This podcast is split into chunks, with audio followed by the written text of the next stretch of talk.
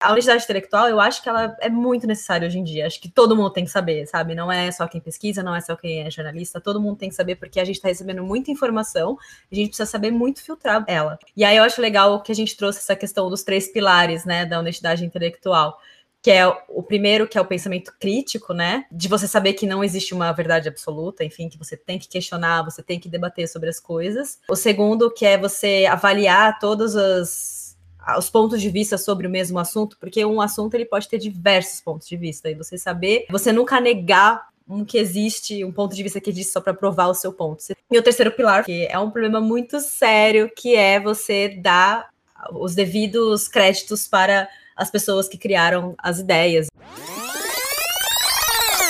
E a gente sempre, dentro do nosso conteúdo, a gente sempre tenta trazer a interseccionalidade muito o tempo todo, assim, né?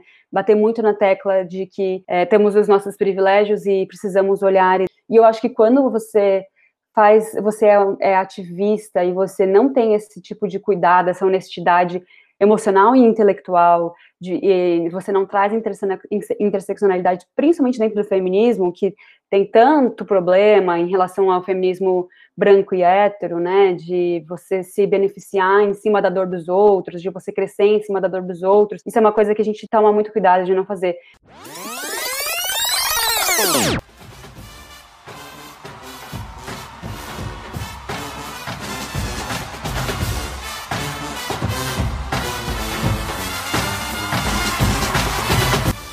Elas Pesquisam Podcast. Seu podcast sobre as dores e as delícias de ser pesquisadora.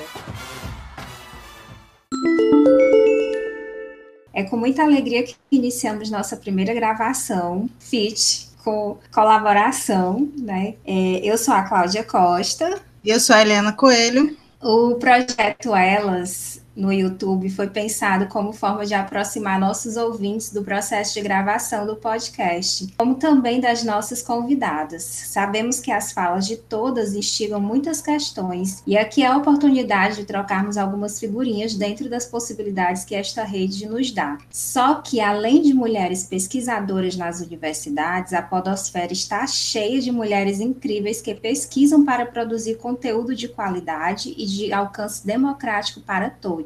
Temos algumas mulheres que se fizeram referência para nós nessa caminhada na podosfera, trocando figurinha, compartilhando umas às outras, dando dicas e somos imensamente gratas a todas elas. Por isso, aqui vocês verão, além de pesquisadoras acadêmicas, as mulheres incríveis que pesquisam para construir uma podosfera democrática com equidade e qualidade. E depois de muitos flertes e mensagens via direct, esse primeiro episódio tem a honra de contar com a participação luxuosa das hosters, apresentadoras do Dicionário Feminista Podcast. Juteca, conta pra gente, pro mundo, quem são vocês no jogo do bicho. Eu não aguento essa palavra luxuosa, gente. É isso? É, eu sou a Júlia Presoto, eu sou jornalista, é, trabalho com marketing digital, sou uma das apresentadoras do Dicionário Feminista. Eu sou a Teca Carbonel, apresento o Dicionário Feminista junto com a Ju. E é, eu acho que tentando trazer um pouquinho o nosso background aqui na, na vida acadêmica, que a minha foi bem curtinha, foi só quatro anos? Bem mais curta do que a de vocês, com certeza. Eu sou formada no curso de imagem e som pela Federal de São Carlos. E, enfim, eu acho que essa o nascimento do dicionário feminista, como, como vocês comentaram, pautado na pesquisa acadêmica, veio por conta dessa, desse flerte que eu tive também com a vida acadêmica. Eu quase comecei a fazer uma iniciação porque eu queria seguir no mestrado, mas aí por conta da vida, a vida aconteceu e eu acabei me mudando para São Paulo e trabalhando e aí mergulhei no mercado de trabalho do audiovisual, não consegui voltar. Eu só voltei realmente assim para uma área mais, digamos, acadêmica, mas eu acho que é mais tecnóloga quando eu vim para Vancouver. Eu e a Ju nós moramos em Vancouver, no Canadá, e eu vim fazer um curso de dois anos, é, um curso técnico também na área do audiovisual como com produção audiovisual para série, filme e TV, que aqui é um mercado bem aquecido. E aí encontrei a Ju, a gente se encontrou, nossos caminhos se cruzaram e aí a gente teve essa ideia de fazer o dicionário feminista que busca sempre é, a nosso intuito é sempre informar, trazer uma informação clara sobre termos que são tão demonizados ou, sei lá, mal interpretados pela simples falta de conhecimento, né? Então, por exemplo, o próprio termo feminismo, ele foi muito mal interpretado, muito mal colocado em várias, ainda é muito mal colocado em vários contextos, pelo simples fato das pessoas não saberem o que significa. E aí, a, a, partir disso, a gente, eu e a Ju tivemos a ideia do dicionário feminista. Nossa proposta é sempre trazer o significado do termo da forma mais direta possível, que é através do dicionário, né? Eu acho que é a forma mais, é, digamos, prática possível de você de é, definir um termo. E a partir disso a gente vai desenrolando, se desenrolando sobre o termo, trazendo a origem dele, a origem histórica, e depois trazendo uma questão a respeito da influência que esse termo tem na nossa sociedade. E aí, numa última etapa, né, no último parte do nosso podcast, a gente começa um debate, que aí eu e a Ju, a gente traz mais as nossas opiniões, sempre pautadas em pesquisa. Eu e a Ju, a gente sempre pesquisa antes de sentar na frente do microfone e falar alguma coisa. Eu acho bom a gente sempre salientar isso, né? Eu ia fazer a pergunta que é Uh, sobre o episódio 35, né? Que vocês abordaram um tema de extrema relevância, né? Tem inúmeras intersecções com as polêmicas recentes do mundo virtual, que é a honestidade intelectual mas também teve um recente, né, que foi sobre o cancelamento. Enfim, alguns temas que perpassam o mundo virtual, né? É, e, e, ouvindo você falar, é, só abrindo um parêntese, é muito interessante escutá-las porque é, há uma pedagogização feminista, né? É, é muito evidente o cuidado que vocês têm com as palavras e como expressar, como comunicar aquilo que vocês estão fazendo, né? Na, nas redes sociais, no mundo online, é o mundo imediato, isso fica meio. Existe uma cacofonia, né? Existe até um texto da Lúcia Santaella que fala sobre isso, sobre cacofonia, é, sobre essa confusão, né? É, essa coisa de, das pessoas não saberem um pouco as coisas, e o dicionário feminista tem essa função super importante, né? Aí voltando para a pergunta, que é a honestidade intelectual, e aí a gente pensou ampliar essa discussão, né, com a pós-verdade, né, que é o tema, vamos dizer assim, que seria o carro-chefe desse, desse momento que a gente está pensando, né, que seria a apropriação teórica na, e a pós-verdade no mundo virtual, que a apropriação teórica seria você se apropriar do que não é seu, né, do, daquilo que não é seu. E isso envolve desonestidade intelectual, que é o contrário do que vocês disseram, né? E pós-verdade é esse, é esse momento em que a falácia e a. Não, não seria nem a mentira, né? É a falácia, enfim, construções retóricas mentirosas meio que encontram um lugar bastante, vamos dizer assim, profícuo para abundar, né? E a pós-verdade, ela luta contra a honestidade intelectual. Na verdade, os, os propagadores de fake news, eles são desonestos intelectuais, né? Eu queria que vocês falassem, né, situassem um pouco os nossos ouvintes, trazendo um pouco já o que vocês já discutiram, um pouco sobre o que é que se trata essa honestidade intelectual, especialmente nas redes sociais. É importante trazer um pouquinho do meu background também, que como eu, eu sou jornalista, o meu projeto de conclusão de curso foi sobre é, ativismo digital e eu me formei em 2015.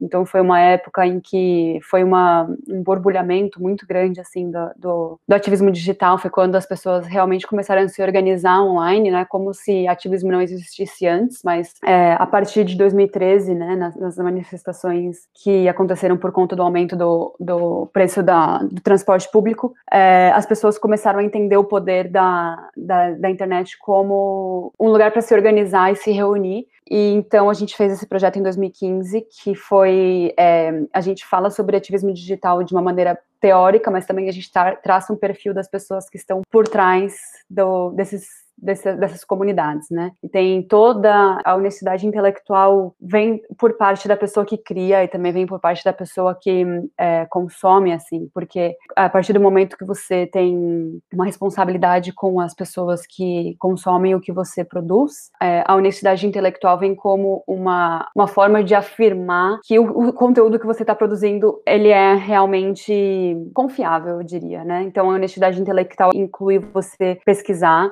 fontes, não, não em qualquer fonte, né? Fontes confiáveis, é, você citar fontes como referência. Então, muito do que acontece atualmente na internet é tentar simplificar um conteúdo de uma hora em uma frase de cinco palavras, sabe? Então, isso é, isso é parte da desonestidade intelectual, né? Então, tem isso de não importa o quão honesta a pessoa seja, né, na hora de você produzir esse conteúdo, também tem a honestidade intelectual de quem está consumindo e como você reflete, né, em relação ao que, é, ao que esse produtor de conteúdo está criando. É, a gente teve um episódio sobre cancelamento. Assim, a gente está na internet já há 20, 15 anos, eu não sei, eu já nem me lembro mais. A gente evoluiu muito, né, como sociedade, como pessoas, todo mundo evoluiu muito. O debate ele se tornou muito mais inclusivo, é, é, muito mais presente nas nossas vidas, a política se tornou um debate muito presente. Então a gente aprendeu muito, né? E parte do cancelamento e da desonestidade intelectual vem de você pegar um tweet de 2005 e falar, olha como essa pessoa é racista, olha como essa pessoa é homofóbica. E a gente deu o exemplo da Joana Maranhão nesse, nesse episódio, porque ela é uma, uma atleta que ela é ativista hoje em dia, ela era nadadora na época, Quer dizer, ela foi nadadora por muitos anos, nadadora olímpica, e ela foi abusada quando ela era mais nova pelo técnico dela. Depois disso, ela passou a se tornar ativista em relação ao feminismo, também os alinhamentos políticos dela são muito claros também, então as pessoas atacam muito ela e tal. Acontece assim, mensalmente das pessoas pegarem tweet dela antigo e trazer para 2020 e falar, olha, essa é a pessoa que vocês estão endeusando, não sei o quê, e ela fala, eu não vou apagar, sabe? Eu não vou apagar porque isso faz parte da minha história, isso faz parte de quem eu fui, de quem eu sou, e eu gosto de ver esse processo do quanto eu evoluí durante esses anos. Então ela tem esse posicionamento, mas também é muito desonesto das pessoas fazerem isso com ela, né? Não só com ela, mas como com qualquer outra pessoa que é, você tira do contexto, você tira da,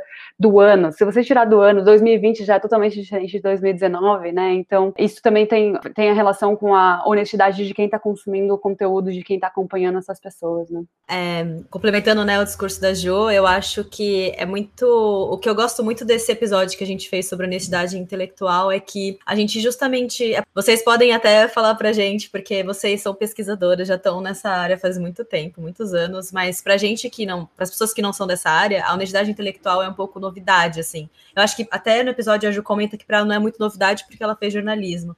E o jornalismo sempre preza muito pela honestidade intelectual. Mas eu achei legal porque a gente trouxe isso para as pessoas que não têm esse conhecimento, né? Porque a honestidade intelectual, eu acho que ela é muito necessária hoje em dia. Acho que todo mundo tem que saber, sabe? Não é só quem pesquisa, não é só quem é jornalista, todo mundo tem que saber porque a gente está recebendo muita informação, a gente precisa saber muito filtrar ela. E aí eu acho legal que a gente trouxe essa questão dos três pilares, né, da honestidade intelectual que é o primeiro, que é o pensamento crítico, né? De você saber que não existe uma verdade absoluta, enfim, que você tem que questionar, você tem que debater sobre as coisas. O segundo, que é você avaliar todos os, os pontos de vista sobre o mesmo assunto, porque um assunto ele pode ter diversos pontos de vista, e você saber, você nunca negar um que existe, um ponto de vista que existe só para provar o seu ponto. Você tem que reconhecer todos para poder criar o seu discurso, né? E o terceiro pilar foi o que vocês já falaram, que é um problema muito sério, que é você dar é, os devidos créditos para as pessoas que criaram as ideias e que, que originaram as ideias. A gente até trouxe, um, no episódio em si, a gente trouxe um caso muito sério de uma pessoa que se apropriou, é, uma youtuber que se apropriou da ideia de uma outra youtuber, e ela fez isso porque a youtuber que teve a ideia original não tinha tantos seguidores do que ela, então, isso é uma coisa que acontece assim direto, assim, não foi a primeira vez que isso aconteceu. Eu acho que não vai ser a última vez que isso vai acontecer. E eu acho que a gente tem que estar muito atento, a gente tem que estar muito. A gente tem que ser essa pessoa honesta intelectualmente. Hoje em dia, o mundo faz a gente ser assim. E eu acho ótimo, eu acho incrível esse debate. E também falando um pouco do cancelamento que a Ju falou, eu tenho, eu tenho uma posição em relação ao cancelamento e eu acho que vocês podem até esclarecer mais a, a, a gente. A, eu acho que a Eli, né? eu acho que é o objeto de estudo seu, se eu não me engano. É, você pode até esclarecer melhor assim essa questão do cancelamento, porque para mim o cancelamento, enquanto a Ju comentou da questão dos ativismos digitais, ele foi importante em vários casos, sabe? Para poder justamente abrir os olhos da sociedade e falar, gente, pelo amor de Deus, parem de endeusar esse ser humano que fez mal para tantas pessoas. Só que, por outro lado, tem o outro lado da moeda do, do cancelamento, que é, que nem a Ju falou, você pegar tweets antigos, você, enfim, quebrar o diálogo, quebrar a ponte de diálogo, que é, foi até o que a gente postou essa semana no nosso Insta, que é quem cancela não dialoga, né, ou questiona, porque as pessoas estão usando isso como primeira, como a primeira ferramenta de aproximação. Eu não, eu não concordo com a sua ideia, eu vou te cancelar. E eu acho que não é essa a proposta, sabe? A proposta do cancelamento é assim: a gente tem uma pessoa, ela tá saindo impune de algum caso que é nitidamente injusto, a justiça não tá conseguindo cumprir o seu papel. Enfim, cancelamento é um é um assunto, como eu falei, eu não sinto que existe uma verdade absoluta com relação a esse, esse tema, assim, sabe? Eu acho que vocês podem até ajudar a gente melhor a, a pensar nisso, porque é uma coisa que, por um lado, eu vejo que faz muito bem, mas por outro faz muito mal, sabe? Tenho a esperança de que a internet vai achar uma solução e que a gente vai um dia conseguir lidar de uma forma mais madura com relação a isso. Não sei se eu tô sendo otimista demais, sabe? Eli, deixa só eu, eu falar uma coisinha, que eu sei que tu tá se coçando aí para falar desse negócio de cancelamento, de tudo isso. Mas é, é, a Gil tocou numa questão né, sobre honestidade intelectual e sobre os ativismos digitais, né?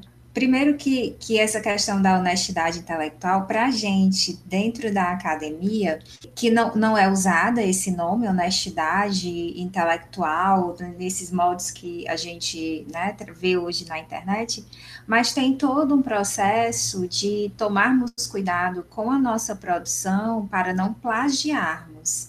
Né? A gente fala dos plágios intelectuais, que é algo que infelizmente, é, é muito comum dentro da universidade.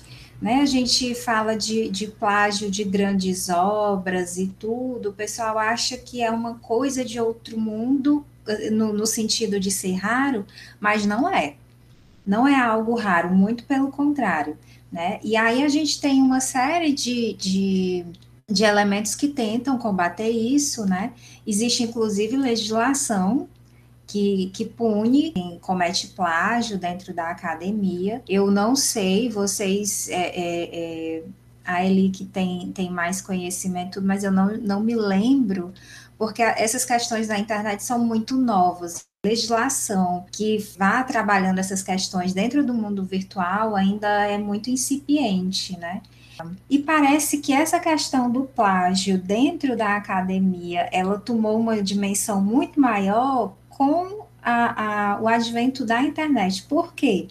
Porque a gente tem um acesso muito maior a várias obras, várias produções, e aí você copia e cola e assim, não, não diz de onde tirou, não fala de onde foi que veio, não diz quem produziu, porque hoje a gente aceita, né? Já é possível você fazer um trabalho não somente com livros, mais artigos, é, textos de blog, tudo.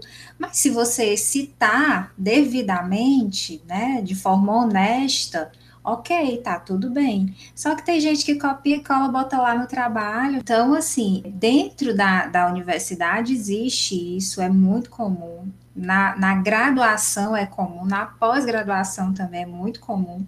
Mas parece que com a internet esse negócio se ampliou deu um, um, um boom assim e virou, como a Eli colocou aqui, virou o elemento base da pós-verdade. Na perspectiva do, do Lipovetsky, né, quando ele vem falar de pós-verdade, ele fala daquele elemento que diz respeito à retórica, e aí, lembrando que retórica é, é, é uma fala sem consistência é a fala pela fala, não é uma fala com consistência, uma fala com conteúdo, uma fala que seja devidamente construída e verificada no sentido de ter um pensamento coerente, um pensamento que realmente esteja fincado na verdade. Não, é a, a retórica é a fala pela fala. A retórica é o que a gente pode chamar de, de momento auge do eu acho. Eu acho, então pronto, acabou. Então, quando a gente vai falar de pós-verdade, a gente vai falar de um momento de exacerbação do achismo. E achismo não é verdade. Com relação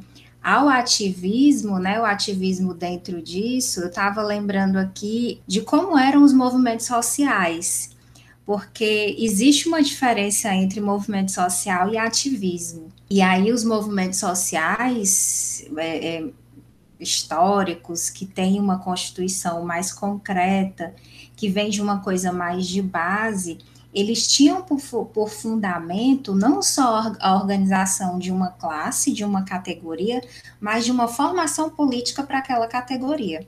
Tinha uma formação de base. Quando a gente vai falar de ativismo, nem sempre há uma formação.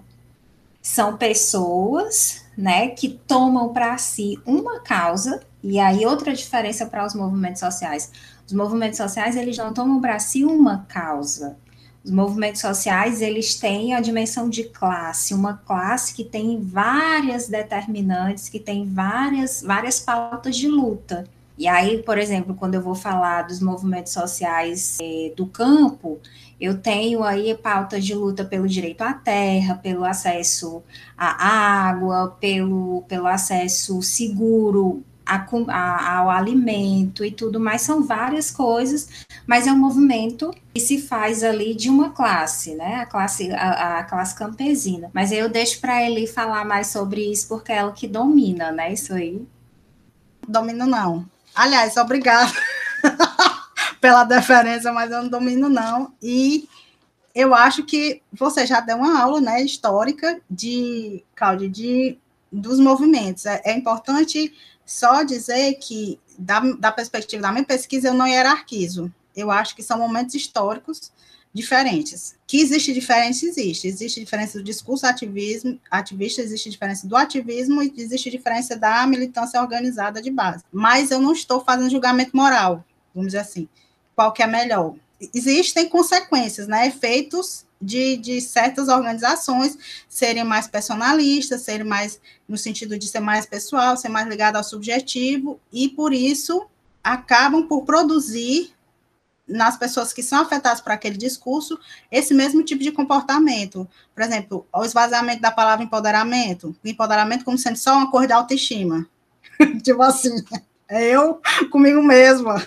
Tipo assim, sendo que o feminismo não é sobre mim, é sobre nós, é sobre nós mulheres, nós coletivo. Lógico que a autoestima é importante e tal, mas não é isso, não é e só isso, né? A, a Estela me perguntou e, falou, eu acho que você já deu a resposta sobre cancelamento. Eu acho que vocês já, já sabem, não, não, não, tenho nada a acrescentar. É exatamente isso, não, não é nem, nem, é, nem Deus, nem é o Satanás. É, é um processo que operacionalizado para dar expor, expor pessoas, né, que praticam opressões sistêmicas a sujeitos é necessário.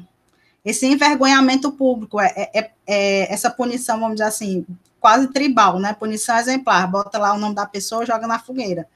Que é que as pessoas confundem com lixamento, e eu também acho que não é bem assim. Não vamos também. Quem é que está sendo linchado, né? Se a gente pegar as pessoas que têm que, que por um defeitinho é, são canceladas, aí você pode usar a chamada lanchamento, porque aí você pode pegar, fazer um alinhamento com como aquele sujeito representa o que historicamente o linchamento lincha, vamos dizer assim, né? Quem as pessoas lincham. Agora, uma pessoa que só perdeu um contrato, uma pessoa branca, rica, que só perdeu um contrato, é meu filho, pelo amor de Deus.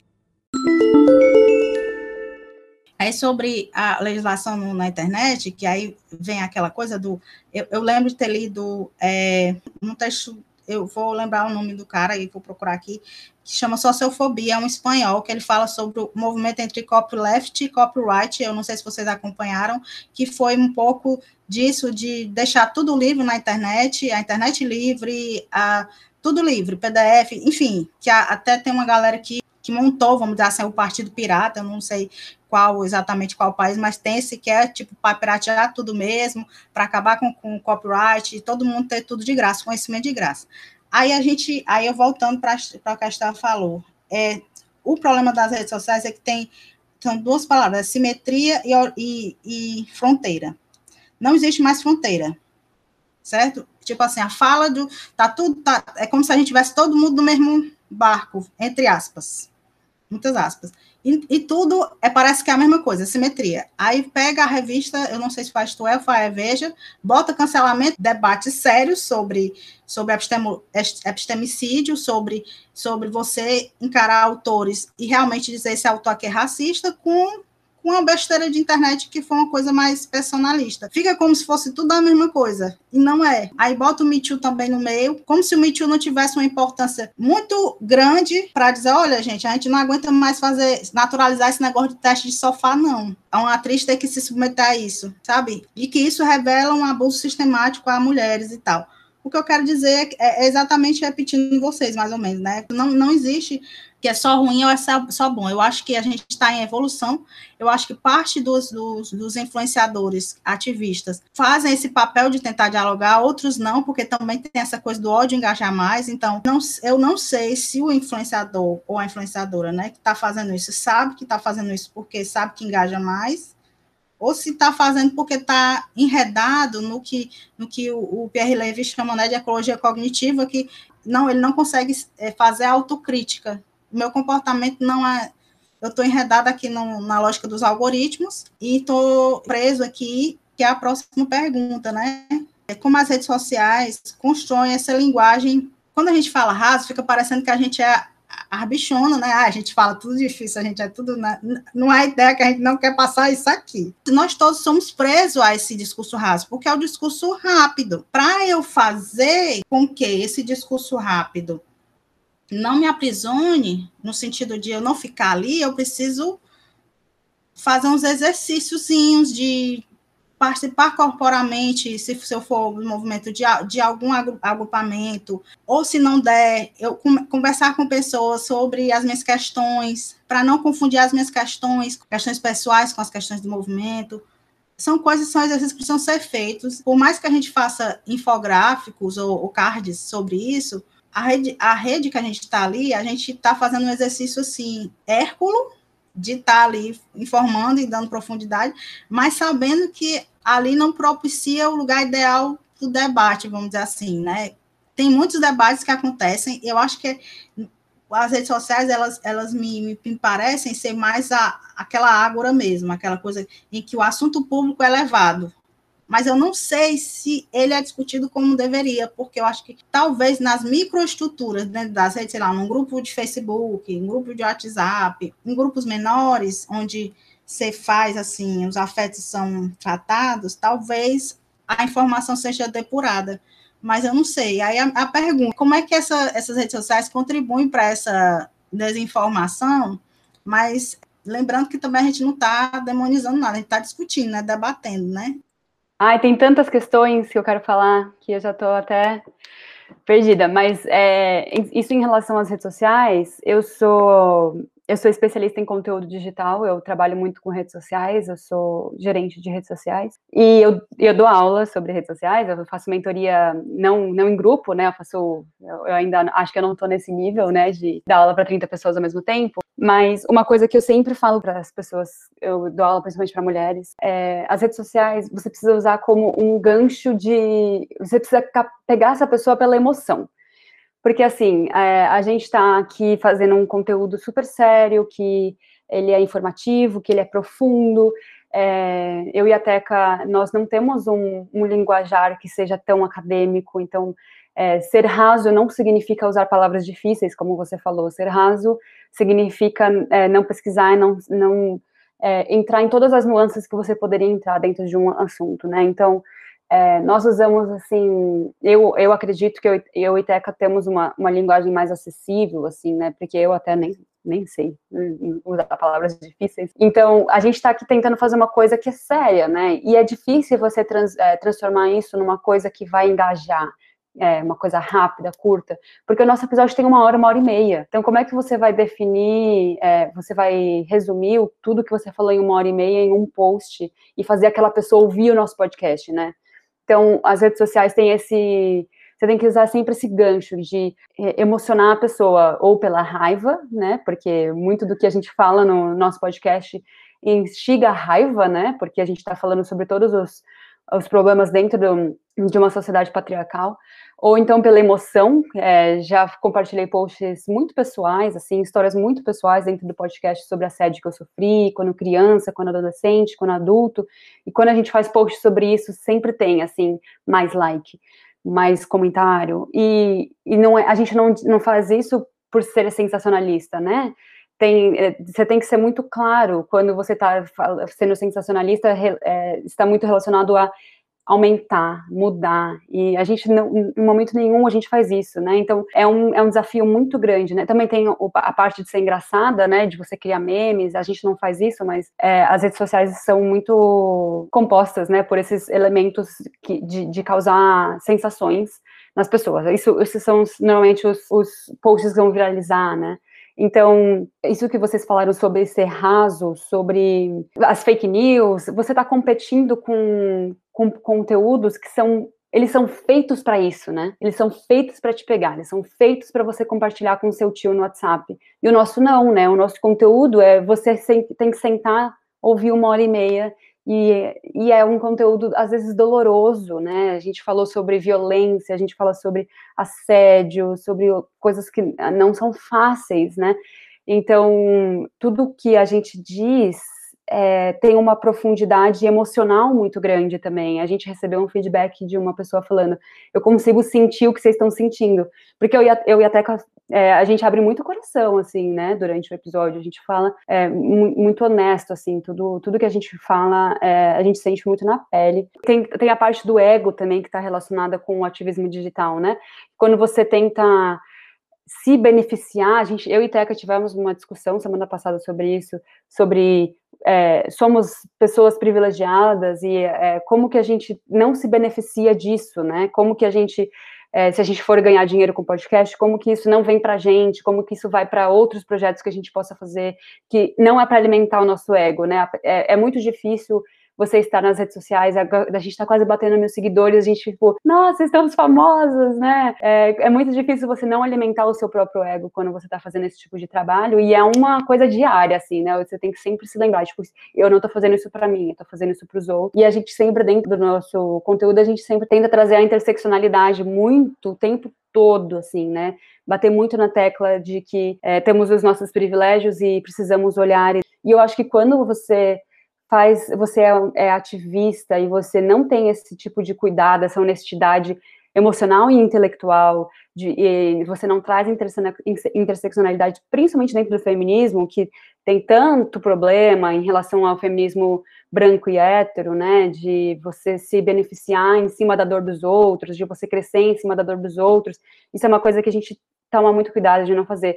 E se você é uma, uma ativista que faz isso, é, você colabora para enfraquecer, né? Enfraquecer um movimento que tem tudo para ser tão legal, tem tudo para ser tão acessível e bonito e importante. E aí vem uma pessoa que não pesquisa, que só retuita, que só posta coisa para irritar os outros, porque as redes sociais são geradas por ódio e violência, né? Um alimento das redes sociais. Você está enfraquecendo o conteúdo de tantas outras pessoas que estão aqui assim, de coração aberto, fazendo um negócio que é muito sério, né? De, dentro da honestidade intelectual tem o pensamento crítico, né? Que a Teca falou, é um dos pilares do pensamento crítico. E você tem que. Eu até falei no, no episódio que a minha mãe, ela chegou com um questionamento para mim assim: como que você tem tanta certeza do que é certo e do que é errado? Como que você tem tanta certeza que você tinha que votar no Haddad e não no Bolsonaro? E aí vem o pensamento crítico, né? Como que você tem tanta certeza que você tem que seguir o dicionário feminista e não um X que não faça uma pesquisa séria como a gente faz?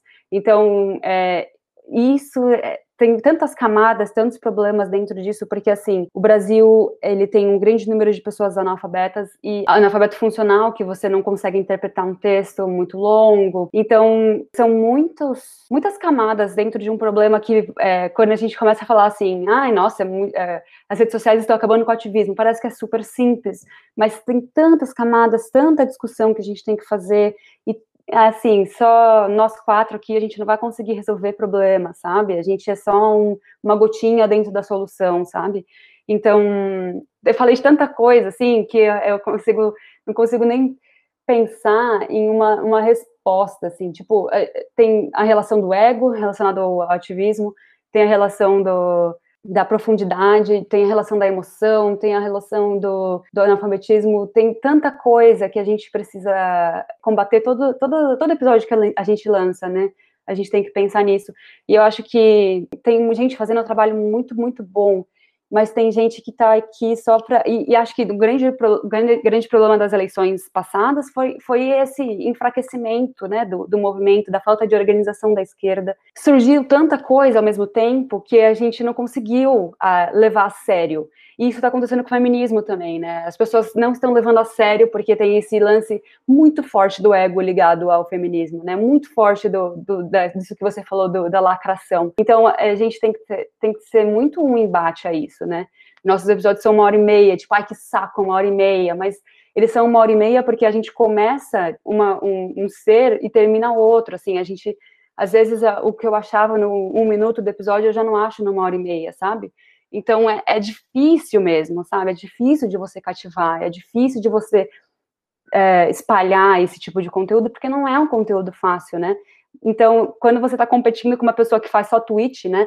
240 caracteres, e você vai lá e compete com uma pessoa que faz um podcast de uma hora e meia, você está perdendo muita gente. Mas a gente não pode pensar só nisso também, né? A gente também está ganhando muita gente que está desconstruindo o pensamento delas, né? A gente recebe muito, muito, muita mensagem sobre é, pessoas que falam que, nossa, nunca tinha pensado nisso, obrigada, você abriu minha mente, porque se você ouve, não é que a gente, tipo, é a dona da verdade, mas a gente traz sempre é, uma preocupação muito grande com, com pesquisa e, enfim, a honestidade que a gente estava falando.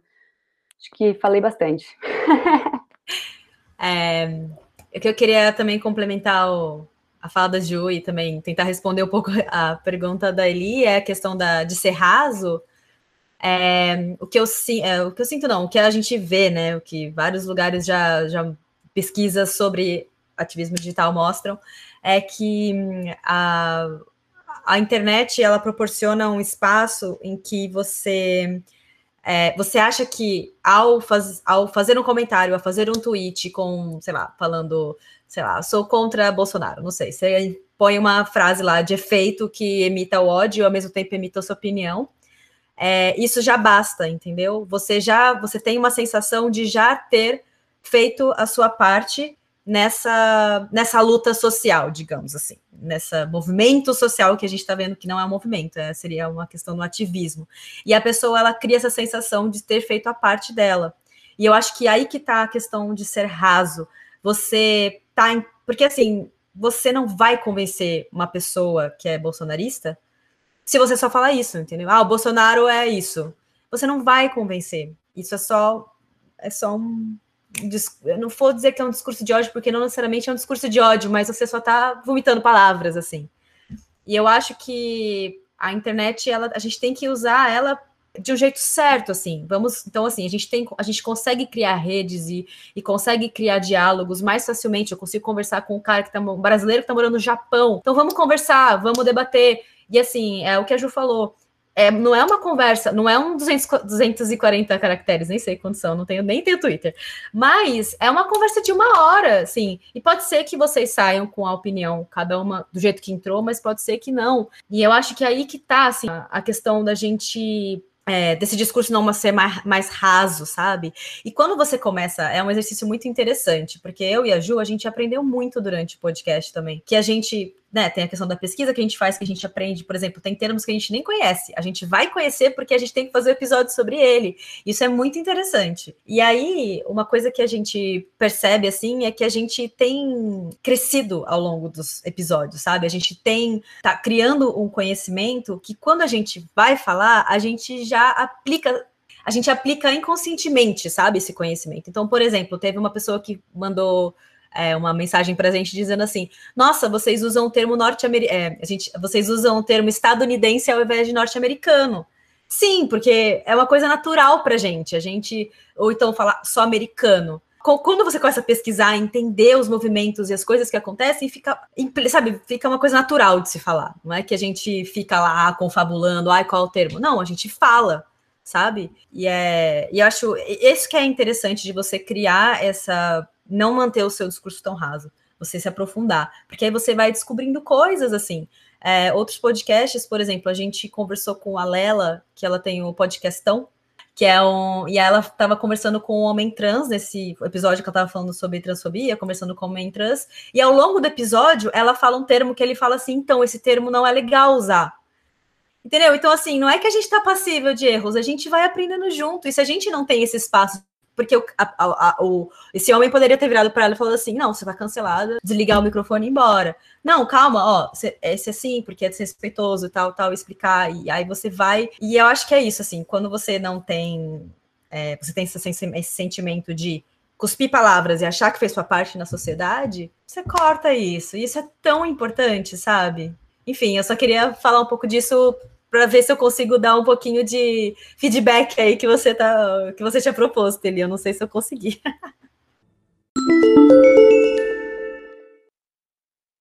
Uma coisa interessante que, que a Ju falou né, sobre essa, essa questão da internet, que é o engajamento pela emoção. As redes sociais têm isso isso muito forte e a, a extrema-direita, não só aqui no Brasil, mas no mundo, ela conseguiu pegar essa, conseguiu captar isso aí, conseguiu trabalhar muito bem, né, de engajar pela emoção, geralmente pelo ódio. E aí, engajar pelo ódio é algo muito fácil. Eu brinco que o, o Twitter Twitter é o, o Tribunal de Haia online, porque ali todo mundo é julgado e condenado é o Tribunal de Haia online, é ali o Twitter. E é uma rede social que tem uma conotação muito odiosa. A gente não, a gente não, enquanto o, o, o Instagram ele tem o engajamento é, pela exacerbação do nosso ego, né? De ali estar tá postando fotos e lives e não sei o que, né? Inaugura a era do selfie, que o selfie é aquela coisa da, da exaltação do eu, né? Um eu bem né, padronizado e tal. O Twitter ele tem essa dimensão de, de, da retórica do ódio, né? E aí eu volto a falar que a retórica ela tem essa, essa dimensão de que é a fala pela fala. A retórica ela não tem fundamentação em verdade, muito pelo contrário. Né? Ela é o rebatimento de algo. A retórica é quando eu estou rebatendo algo. Só que a gente rebate sem ter fundamentação nenhuma. Né? E, e o Twitter parece que ele exacerba, eleva a, ao grau extremo essa política do, da, do engajamento da emoção pelo, pelo ódio, pela raiva, né? E aí, e, e assim, eu, eu, falo do Twitter porque eu, eu acabei voltando para o Twitter, eu, eu entrei no Twitter quando ainda era mato, né? Só por brincadeira. E assim, acho que lá em 2009, 2010, e eu, gente, isso aqui é um saco, não tem ninguém, eu, eu vou deixar de usar. E ultimamente eu voltei porque tem alguns alguns dos coletivos que eu pesquiso que estão por lá também, né? E aí eu acabei voltando para poder interagir e acabei a, a, pessoa acaba sendo observadora ativa lá dentro, né? Lá dentro da, da, do Twitter. E aí a gente vê muito isso. E todas as redes sociais elas são movidas pela emoção.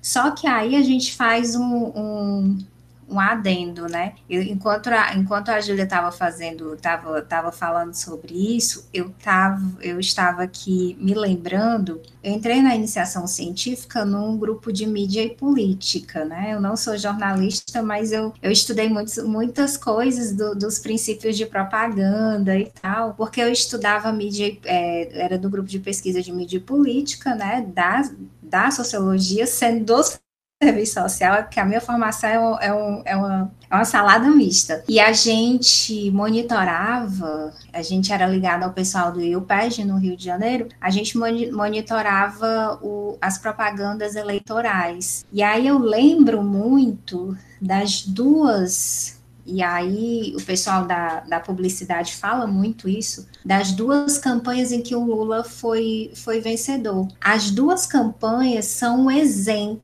dentro da publicidade de como engajar o eleitor pela emoção. Eu lembro demais porque eu que fiz a transcrição e, e, e, peguei tudo e fiz a análise todinha de um dos últimos programas da primeira eleição dele, em 2000 2003, acho que foi a campanha de 2002, né? Na campanha de 2002, eu entro na universidade em 2004, o pessoal ainda estava fazendo as análises da campanha e eu peguei esse para poder fazer a transcrição e tal. Tinha um negócio da cor, tinha tudo. Gente, aquele último programa eleitoral dele, que tinha um monte de gente vestida de branco, né? E daí veio a ideia do Lulinha Paz e Amor, né? Todo mundo vestido de branco, saindo assim de um, de um, um, era um negócio assim todo verde, parecia um parque, alguma coisa assim, soltando balões. Eu tenho isso muito nítido, porque foi um programa eleitoral que fez muita gente chorar, inclusive eu. Você chorava porque ele ele mexia com as suas emoções, né? Era e esperança, aí, né? Né, Cláudia? Era esperança. A Só esperança uma, queria vencer o é, medo. Um parêntese, o Lula ele utilizou a esperança como um, um gatilho, né? E o Bolsonaro também usa afeto, mas de destruição. Vamos destruir o que está errado. Por isso que todo mundo está depressivo nas redes sociais, está negativo, porque o discurso público maior do nosso país é um discurso de vamos destruir tudo do que era antes. Então, não tem uma ponte para o futuro, como fosse o Temer, né? É não, é, é, vamos primeiro destruir. Então é uma sensação de desagregar, desagregador. É, e, e por que que eu tô, eu tô retomando isso? Porque isso acontece em 2003, um, um 2002, né, essa, essa campanha, e, e, aí tem um repeteco na campanha seguinte que também vai na onda da, da esperança e tal, a gente tem uma acha muito forte, né, em termos de mídia, quando há uma abertura e uma democratização maior da internet, né, porque porque isso acontecia na mídia televisiva, esses, esses programas, esse estilo de construção da política como esperança, ela estava dentro de um, uma perspectiva de uma mídia que era extremamente democrática, porque a gente fala do início dos anos 2000, todas as quase todas as casas no Brasil tinham televisão e tal, só que não era um formato imediato, como é a internet né? A internet ela se democratiza, ela imediatiza, mas ela imediatiza um, uma, um, o oposto da esperança, ela imediatiza o ódio. Essa construção, a nova direita, ela soube aproveitar, pegar a construção pela emoção, mas não qualquer emoção, uma emoção que vai te causar todo um, um afastamento daquilo que por, por algum motivo, algum dia te causou esperança, né, te, te, te trouxe é, novas perspectivas, e, e ela vai fazer um racha muito forte inclusive na nossa vida, né? Se você não acredita no que eu estou dizendo, você não é para estar aqui comigo. A gente, a gente perdeu o discurso e o hábito do, do diálogo. Outra coisa que essa, esse engajamento pelo ódio também quebrou né? E isso sai das redes sociais e vem para a nossa vida, é a nossa capacidade de dialogar, é a nossa capacidade de escutar, dar o tempo da escuta para poder depois falar. O advento do smartphone que democratizou e expandiu a, o nosso acesso à internet, né? É com esse bichinho aqui na nossa mão que a gente consegue produzir e consumir informação de forma imediata e de forma às vezes muito confusa. Eu achei super bacana quando vocês fizeram o episódio de honestidade intelectual, quando eu vi vocês fazendo sobre o cancelamento, eu, opa, as meninas estão pegando a onda aqui, vão fazer um, um, uma série inteira. Eu acho muito importante pessoas que têm compromisso com a qualidade né, de, de construção de informação tá discutindo isso, porque a gente está no momento que as pessoas parecem que perderam controle total. Só que isso é um elemento que não é só nosso aqui no Brasil. Se você for ver todos os governos de extrema direita que estão sendo eleitos no país, no, no mundo todo, né, agora na Polônia e tal, todos eles têm é, essa plataforma muito bem direcionada do ódio dentro das redes sociais. Como isso é muito bem trabalhado. E aí é interessante que a esquerda ainda não conseguiu se apropriar disso. Mas aí não usar do ódio, mas saber usar de uma outra forma a, a as redes sociais para poder estar tá, tá implementando outras discussões, né? Discussões até com mais qualidade. Mas, enfim, eu falei um monte de coisa aqui que eu nem sei se tem nexo, mas. eu acho que isso que você falou da esquerda e da direita, eu sei mais é, o que aconteceu no Brasil. Eu sinto que a direita teve um, um discurso muito claro, né? Que eles. É, todo mundo entrou na, na mesma onda, né?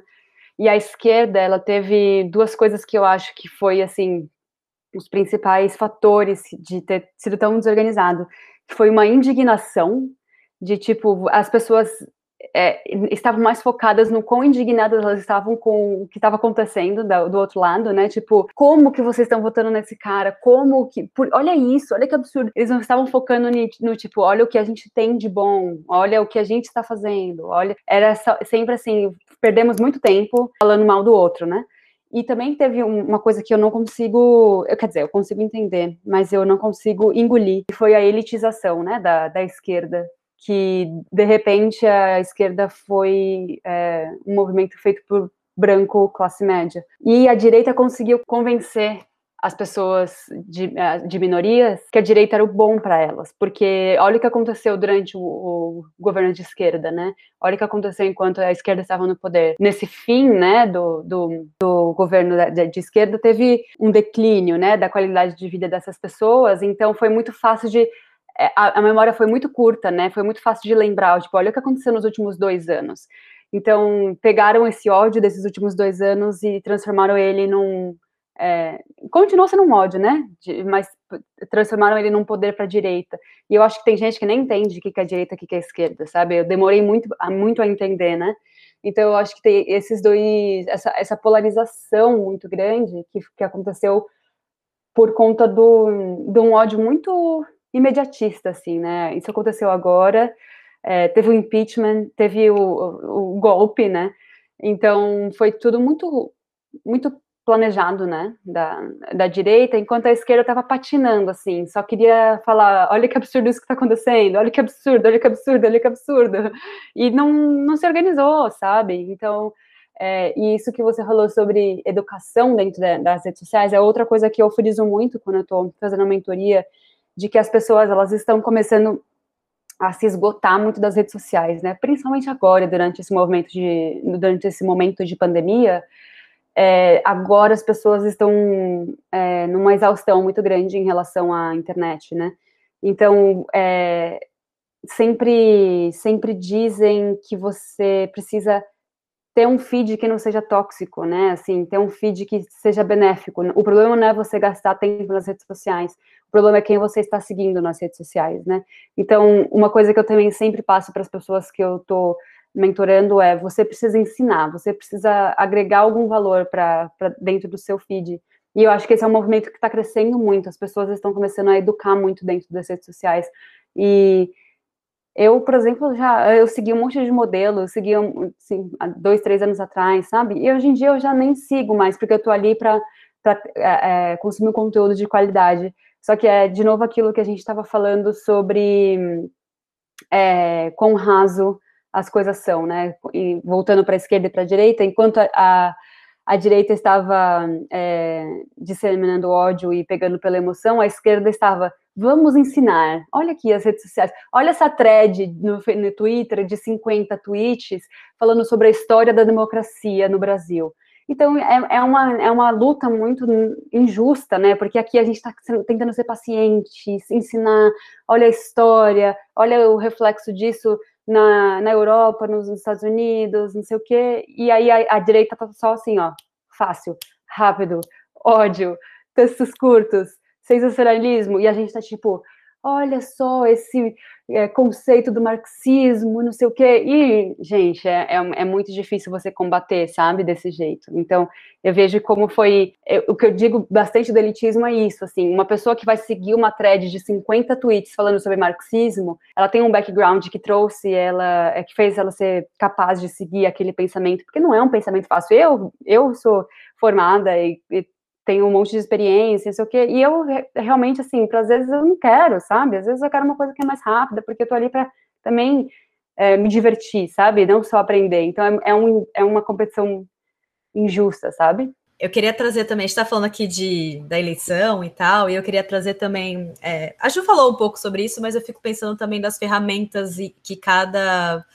É, que a esquerda usou e que a direita usou, e eu acho que a direita também teve uma questão meu discurso pode estar sendo tendencioso, com certeza está sendo tendencioso, mas eu acho que teve a questão de ter usado ferramentas nada é, honestas. Né? Fake news, sabemos que é algo. Não que a esquerda não faça fake news, mas a fake news foi uma ferramenta muito forte. A gente sabe que nos Estados Unidos já foi comprovado, já foi para tribunal que a eleição dos Estados Unidos foi teve aquele resultado por conta de fake news, por conta de bot, por conta de empresas que estavam se beneficiando é, financeiramente e tal. Não é novidade. Então, acho que tem isso tudo que a, que a Ju falou, mas aí eu fico pensando se a esquerda, aí eu fico pensando também, né? É, a esquerda iria se propor a usar esse tipo de ferramenta que não é certa, não é honesta, não é né, correta para poder ganhar uma eleição? Fico pensativa com relação a isso. Meu pensamento é muito tendencioso. E aí eu acho que é outra coisa, assim, que a Ju falou também.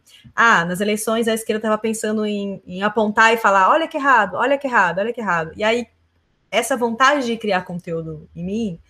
É, como a Cláudia falou, assim, ah, eu já escutava muito podcast e tal, mas aí você fica pensando, o que, que falta no mundo? Eu não vou criar uma coisa que já tá, já tá rodo aí, eu quero criar algo novo que precisa. E aí entra essa questão. Eu poderia criar um podcast que eu ficasse falando só das coisas ruins que aconteceram no Brasil, das coisas que eu não gosto. A gente fala sobre isso, mas eu acho que é importante a gente trazer aquilo que, que precisa ser visto. Então, por exemplo, quando a gente fala, a gente faz questão de trazer referências em todos os episódios não só referências do que a gente usou para poder criar aquele conteúdo, mas referências assim. Você quer se aprofundar nesse assunto? Escute essas pessoas. E aí entram vocês, ou elas pesquisam. Porque assim, ou elas pesquisam, é, eu gosto. Meu, eu sou fã assim, de vocês, muito. Porque tem duas questões. A primeira questão é a questão da vocês trazerem pesquisadoras que têm um embasamento foda assim por trás, que sabe, trazem uma aquela coisa, trazem reflexão. Várias vezes eu estou escutando o episódio, até é, falei para vocês já do episódio sobre autoestima vaginal, que eu estava escutando já na hora, mandei mensagem para Ju, precisamos falar sobre autoestima vaginal. Que episódio incrível. Também o sobre transfobia que vocês fizeram também, eu falei, cara, que, que pesquisadora foda, sabe? Quero conhecer ela um dia, sabe? Assim, e é isso que a gente precisa fazer. O Brasil, né? Aí ele falou, passou por um momento de des... a gente tem uma pessoa no poder que ela des... É, descre... descredita, enfim, ela tira os créditos da pesquisa, ela tira dinheiro da pesquisa. E a gente sabe que isso a gente não não, não, não tem que aceitar, não deve aceitar. O processo tem que ser o oposto, tem que ter mais dinheiro na pesquisa. E outro assunto muito importante é que a gente está com a pessoa no poder que também, é, que também tem um discurso preconceituoso em vários níveis com relação a mulheres, com relação ao nordestino. E no, na Podosfera já rola esse debate dos podcasts é, do Sudeste serem muito mais valorizados do que os podcasts do, os podcasts do Nordeste. Então eu vi isso tudo combinado assim no conteúdo que vocês fazem e falei, cara, as pessoas precisam escutar isso, a gente precisa enaltecer isso. Não estou falando que os outros podcasts são ruins, mas porra, vamos pegar isso aqui e dar uma força, porque é, a gente precisa disso, entendeu? Eu acho que eu já falei sobre isso no, nos episódios do podcast, mas nunca foi uma, uma coisa assim direta, sabe? É, tão clara quando eu tô falando agora, porque é uma coisa que a gente tem, a gente vai criando esse pensamento crítico, a gente vai analisando, vai participando dos grupos de conversa, vai, a gente fala, olha isso, que mulheres incríveis, vamos enaltecer? E a questão que vocês falam também, né? As dores e as delícias de ser pesquisadora. Porque ser pesquisadora mulher também é uma dificuldade, né? Você junta aí várias passes na sociedade de ser mulher, pesquisadora, nordestina, podcaster, produtora de conteúdo e tal. Enfim, é só dizendo aqui que eu acho que isso é muito importante. Sair da bolha, mas sair da bolha para o lugar certo, sabe? Eu acho que a gente passou por vários momentos nesse podcast, a gente tocou a história das redes sociais, a gente tocou a história dos movimentos sociais, a gente tocou um pouco a história do Brasil, né? Falar de afeto, tem a, a, o afeto, o ódio é um afeto, né? É, a esperança também, né? A sensação que se dá de esperança também é uma coisa, é um afeto, que nesse processo é muito bom estar junta, sabe? Estar junta com vocês, estar junta com outras mulheres, estar é, tá junto num projeto que a gente entende que, um, que é um projeto de país em que seja inclusivo, que as pessoas sejam incluídas e a gente produz conteúdo de qualidade, mas pensando também nessa parte de como que a gente pode é, ficar mais perto das pessoas, dentro das suas próprias né, capacidades e tal, de não, não sair, perder essa dimensão, não se elitizar. E eu concordo completamente com a Ju. Sabe que eu, eu não sei a Teca, mas eu sempre digo que o meu feminismo, o que eu é, acredito, é um feminismo que ouve o outro, né? Eu não. A gente recebeu uma mensagem perguntando qual linha do feminismo que a gente segue. E, sinceramente, eu nem sei, sabe? Eu nunca fui. Eu, eu não, não, pesquiso a fundo sobre essa é, parte teórica do feminismo, porque eu acho que eu, eu tô aqui como. A gente precisa usar o nosso lugar de fala, o nosso privilégio, para dar voz para as outras pessoas. Então, eu, eu leio muito é, experiência das outras pessoas, eu ouço muito, eu, eu passei a ser agora uma pessoa que as pessoas ao meu redor, minhas amigas, confiam para, tipo, ter um, uma empatia muito grande em relação ao que elas têm a me dizer, que eu não vou julgar, que eu vou falar, é, eu realmente, aquele cara que fez XYZ com você, ele está errado, não é você que está errada. Então, a gente sempre, uma coisa que a gente ouve muito de feedback é que a gente começou o podcast porque, assim, às vezes as pessoas têm umas perguntas relacionado ao feminismo, e aí a, a, pessoa fica brava, responde tipo, ai, eu não, eu não preciso responder isso, não sei o que, não sei o que lá, e é violento, porque a gente tá cansado, eu sempre falo isso também, que a gente é, está sempre cansado, né, porque o ativismo cansa, né, o, a, o debate cansa, a pesquisa cansa, mas a gente sempre consegue, quando a gente está gravando, acho que a gente, até o tom de voz que a gente usa, assim, eu mudo o tom de voz, eu fico calma, eu ouço a Teca e a Teca me ouve, assim, é, é totalmente acolher, porque tá faltando esse acolhimento dentro da internet. A gente tem muita violência, muito ódio, e, e eu acho que o espaço que a gente está criando é um espaço de acolhimento e de ouvir. A gente, ai, a gente recebeu uma mensagem uma vez de uma menina super novinha, contando sobre um, um, caso de abuso que ela passou, e ela falou assim: Você acha que isso foi assédio? E a gente, tipo, ai meu Deus, o que, eu faço agora, sabe? Então a gente tá. A gente sempre foca muito em ser assim, um, estar sempre no mesmo nível das pessoas, né, Teca? É, de não somos melhores do que vocês, estamos aqui, estamos aqui por vocês, né? E eu tô aqui porque eu acho que não é a teoria que vai, vai mover a gente, é o carinho, é a atenção, ouvir e falar de um jeito que é, você não está julgando, assim, se uma pessoa não sabe o que, que é aquilo, eu não vou falar assim, não acredito, você não sabe o que, que é isso? Eu vou falar, tipo, isso aconteceu por causa disso, sabe? A gente é muito paciente, né, Teca? Eu acho, eu não sei qual é o feedback das pessoas que ouvem a gente, mas a gente sempre tenta ser muito amiga, assim mesmo, sabe? Muito pacífico. E eu não estou dizendo que esse é o único jeito de, de fazer acontecer, né? Tem gente que não tem paciência mesmo e tá tudo bem, mas eu acho que a gente tem uma didática muito natural, né, minha, minha da Teca, então a gente é, usa muito afeto também, né, muito, um, carinho muito grande por tudo que a gente faz, né, Teca? É, e assim, a gente até falou já uma vez no podcast é, que existia um movimento feminista mais, é, não sei se a palavra seria extremista, mas é, que não é o que a linha que a gente segue tanto por conta dessa questão da empatia, elas têm que existir também, Esse, esses movimentos têm que existir também, entendeu? A questão é assim, tipo, não é que toda mulher agora tem que ser passiva e ficar falando, explica. Não, tem que ter as mulheres também que são mais, sabe assim, tá todo mundo, tá tudo bem, tá todo mundo certo, assim, não existe forma certa de fazer isso. Um feminismo existe... de linha de frente, né, amiga? Que a gente não tá é, lá é. na, a gente vai em manifestação, mas a gente não, não é a voz da manifestação, né? A gente é, é outro tipo de atuação nossa, né, Teca? É, não, e todos, todas essas vertentes têm que existir, elas são importantes nas suas, nas, nas nos seus é, universos, e, enfim, e, no contexto atual. E, e, a gente não pode ignorar que elas existem, entendeu? É muito importante.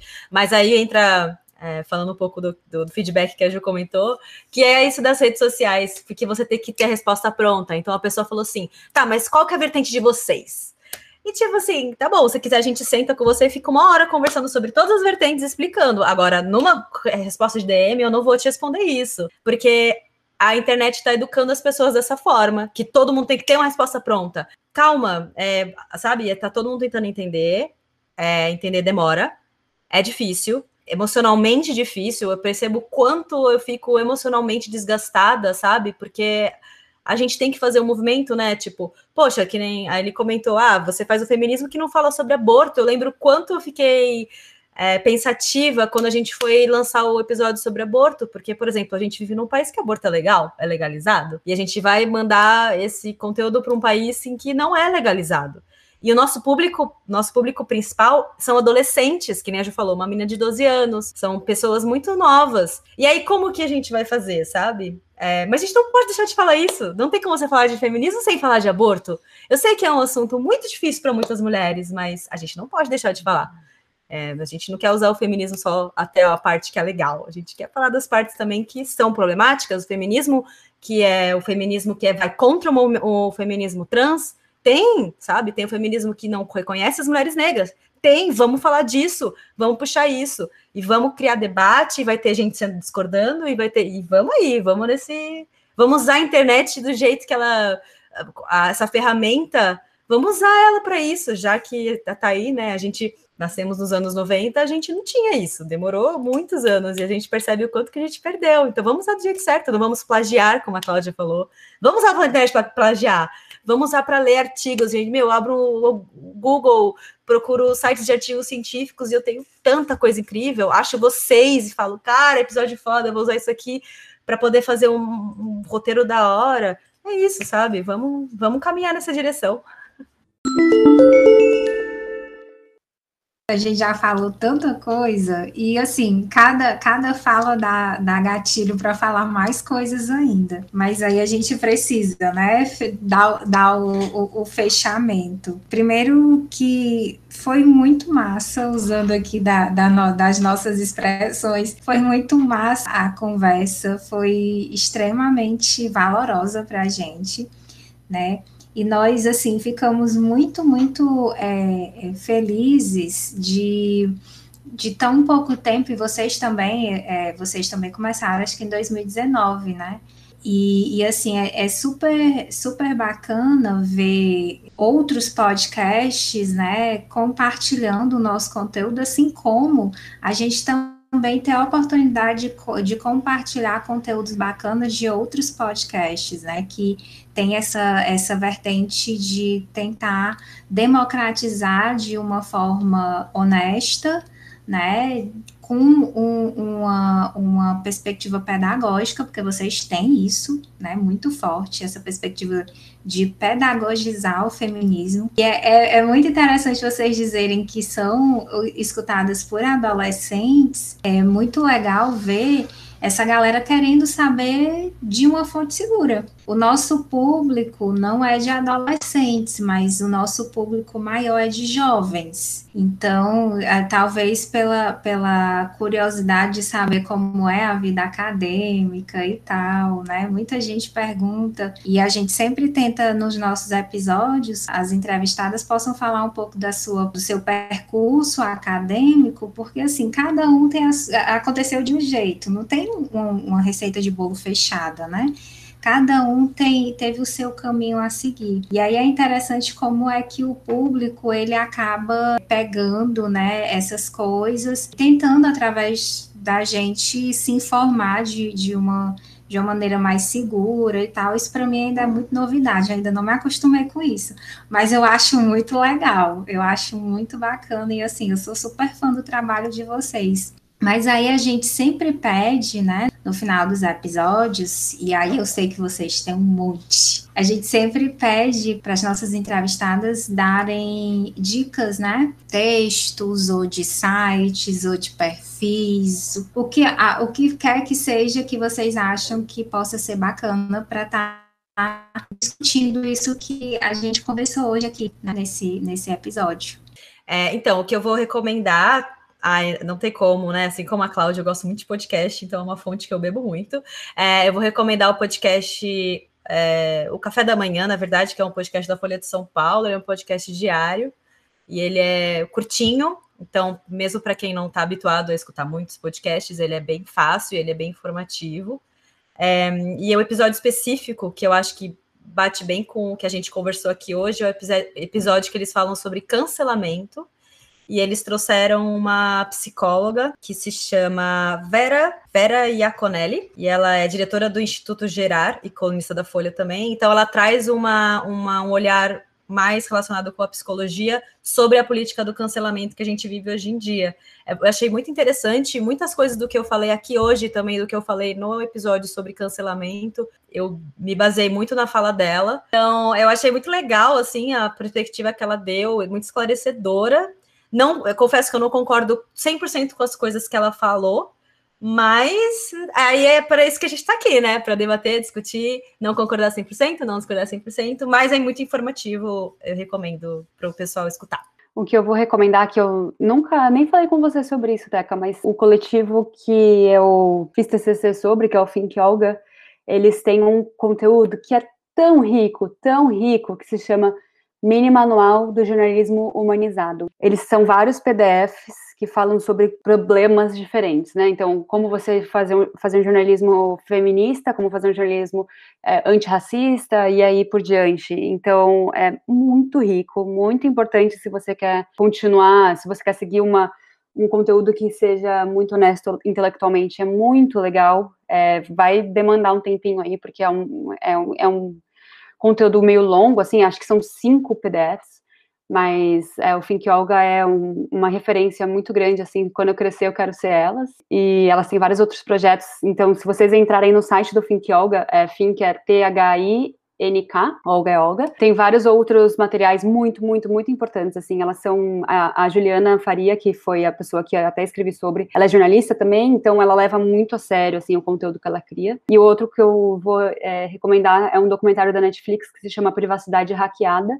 que fala sobre é, as fake news durante o, a eleição do Trump.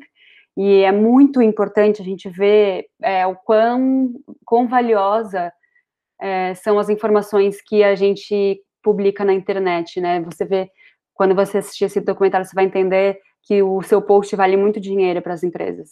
Então, é, enfim, é, é, eu gosto muito sempre de do, recomendar documentários, e esse é um que eu assisti é, recentemente, que eu achei importante para o momento atual. Sobre a pós-verdade, né, tem um, um, autor que eu gosto de ler, não concordo 100% com o que ele fala, mas é interessante as análises que ele faz sobre hipermodernidade, sobre diferenciação sobre o que é pós-modernidade, porque a questão da pós-verdade está toda, toda dentro dessa, dessa discussão. Né? É Leo Gilles Lipovetsky, né? que eu acho importante para a gente saber é, a definição, que, define o que é pós-verdade, né? Ele vai definir o que é essa pós-verdade dentro do que ele apresenta como hipermodernidade. E o mais interessante é que ele atribui, ele, ele, ele, traz essa dimensão né, da vida digital e tal dentro dessa hipermodernidade, ele não desarticula. E é interessante a gente começar a pensar e construir a, a, a, nossa produção na academia hoje sobre as relações sociais, o cotidiano e tal, a partir dessas relações digitais também, porque elas estão presentes, elas já são uma realidade e não tem mais como fugir disso, né? Tanto que eh, eu iniciei a minha tese eh, pesquisando coletivos e o, o, os percursos que eles fazem eh, na cidade, e aí caí nos estudos na, na etnografia digital porque tudo que eles fazem passa diretamente pelas redes sociais. Antes de eles concretizarem todo o evento e tal, existe toda uma mobilização através dos afetos pelas redes sociais. Né? Então, é, é, é, muito importante hoje a gente, é, a gente saber discutir, ler pessoas que, que estudam isso, que discutem isso de forma mais séria, para poder estar. Tá é, discutindo e fazendo esse trabalho bacana que vocês fazem, né, que é de pedagogia para o feminismo e que é, é, extremamente necessário, importante dentro né, dessa, dessa loucura, dessa grande rede toda cheia de furos que são as redes sociais, né? E aí, gente, muito obrigada pela participação de vocês. Eu espero a gente ter outras oportunidades. Esperamos é, que a, a, gente consiga dominar melhor né, a, a, as técnicas para que a gente possa meter aí um ao vivo, porque eu, eu acho que vocês merecem demais né? A, a gente está colocando isso com participação do, dos nossos ouvintes, né? Que é, é muito bacana a gente estar tá fazendo essa troca. Então, gente, muito obrigada.